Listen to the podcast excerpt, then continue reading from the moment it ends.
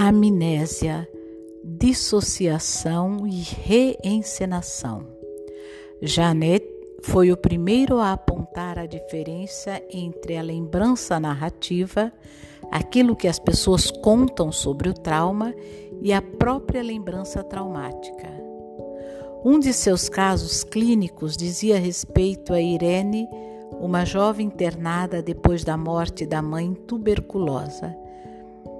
Irene cuidara da mãe por muitos meses enquanto continuava a trabalhar fora para pagar seus cuidados médicos e sustentar o pai alcoólatra. Quando a mãe enfim morreu, Irene, exausta pelo estresse e pela privação de sono, passou horas buscando fazer o cadáver reviver, chamando pela mãe e tentando forçá-la a tomar remédios. Houve um momento em que o corpo sem vida dela caiu da cama. O pai de Irene, bêbado, perdeu a consciência. Mesmo depois que o Matias chegou e começou a preparar o corpo para ser sepultado, Irene persistiu em negar a morte da mãe. Convencida a assistir ao enterro, riu durante todo o serviço fúnebre. Semanas depois, foi levada à Salpetriere, quando então Janet assumiu o caso. Além da amnésia sobre o falecimento da mãe, Irene apresentava outro sintoma.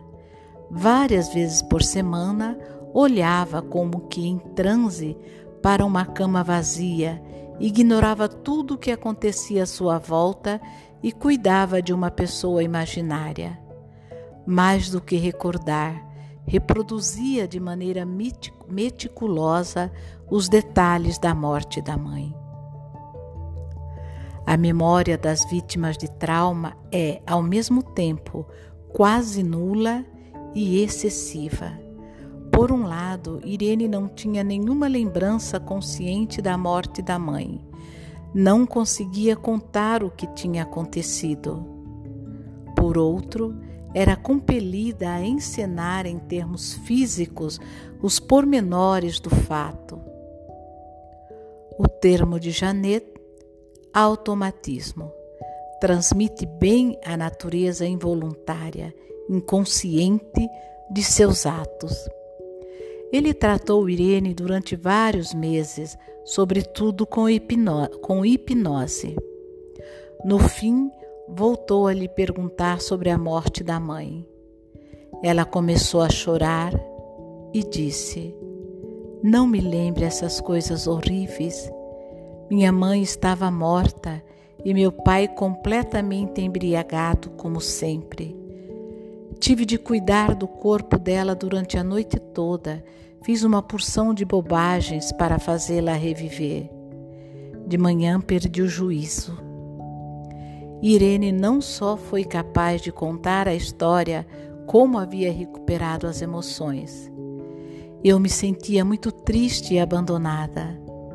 Ela declarou que sua memória estava completa, pois agora se fazia acompanhar das sensações apropriadas.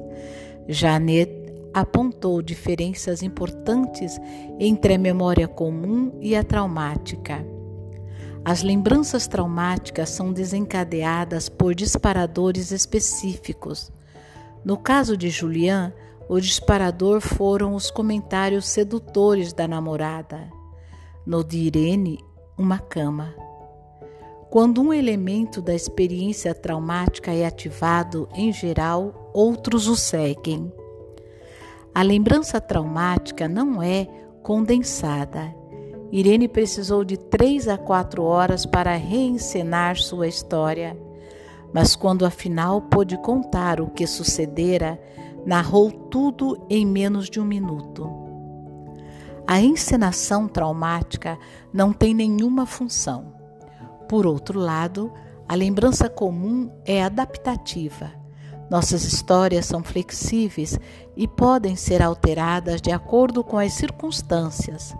No caso de Irene, para conseguir apoio e reconforto de seu médico. No de Julian, para contar com minha ajuda em sua busca de justiça e vingança.